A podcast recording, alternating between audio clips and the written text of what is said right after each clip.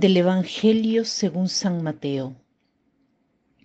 En cierta ocasión los discípulos se acercaron a Jesús y le preguntaron, ¿quién es más grande en el reino de los cielos? Jesús llamó a un niño, lo puso en medio de ellos y les dijo, yo les aseguro a ustedes que si no cambian y no se hacen como los niños, no entrarán en el reino de los cielos. Así pues, quien se haga pequeño como este niño, ese es el más grande en el reino de los cielos. Y el que reciba a un niño en mi nombre, me recibe a mí.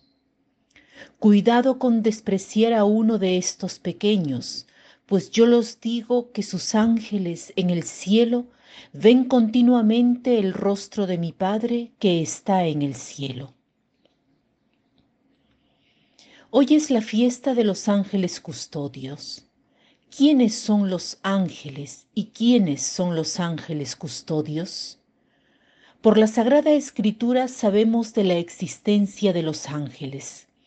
En muchos libros de la Sagrada Escritura encontraremos estos personajes. Los ángeles son personas.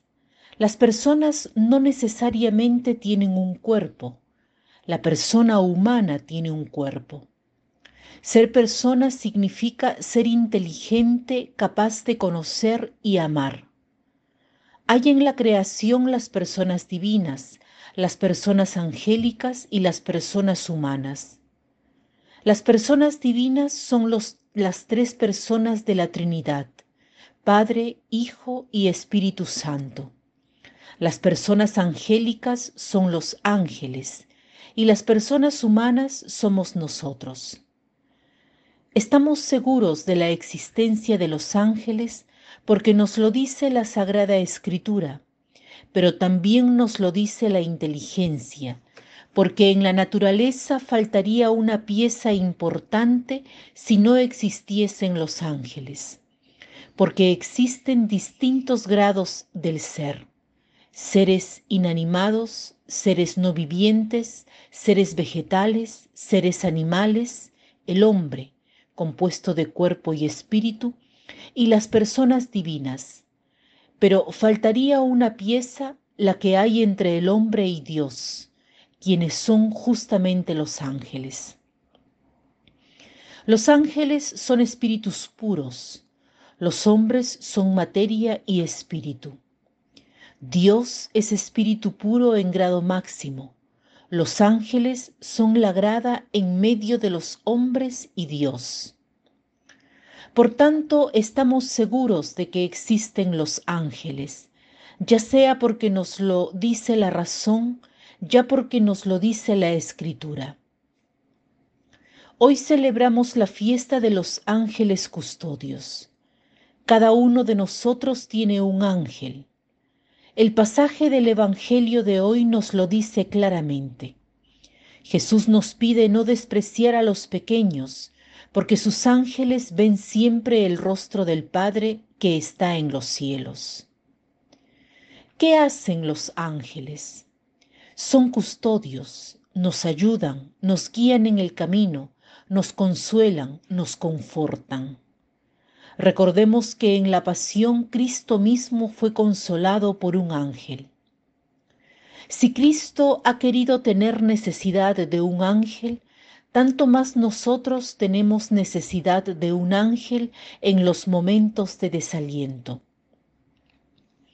Mi Padre me transmitió la confianza en la divina providencia. Justamente porque creemos en la divina providencia, creemos en la presencia de los ángeles custodios, porque son uno de los aspectos por los que se manifiesta a nosotros la divina providencia. En efecto, Hoy la oración colecta, que es la oración que el sacerdote reza al final de los ritos de introducción de la Santa Misa, reza así. Oh Dios, que en tu misteriosa providencia mandas desde el cielo a nosotros a tus ángeles para nuestra custodia y protección, haz que en el camino de la vida seamos sostenidos por su ayuda para estar unidos con ellos en la alegría eterna. Tratemos hoy de ser más devotos de nuestros ángeles custodios. Digamos lentamente el ángel de Dios, que es una oración que aprendemos de chicos, pero que tal vez rezamos demasiado poco. Recémosla hoy con el corazón. Ángel de Dios, que sois mi custodio, ilumíname, guárdame, rígeme y gobiérname en este día. Amén.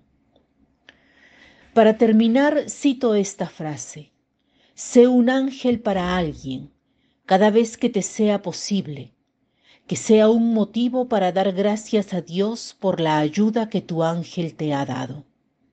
Sé un ángel para alguien, cada vez que te sea posible, que sea un motivo para dar gracias a Dios por la ayuda que tu ángel te ha dado. Que tengan un lindo día.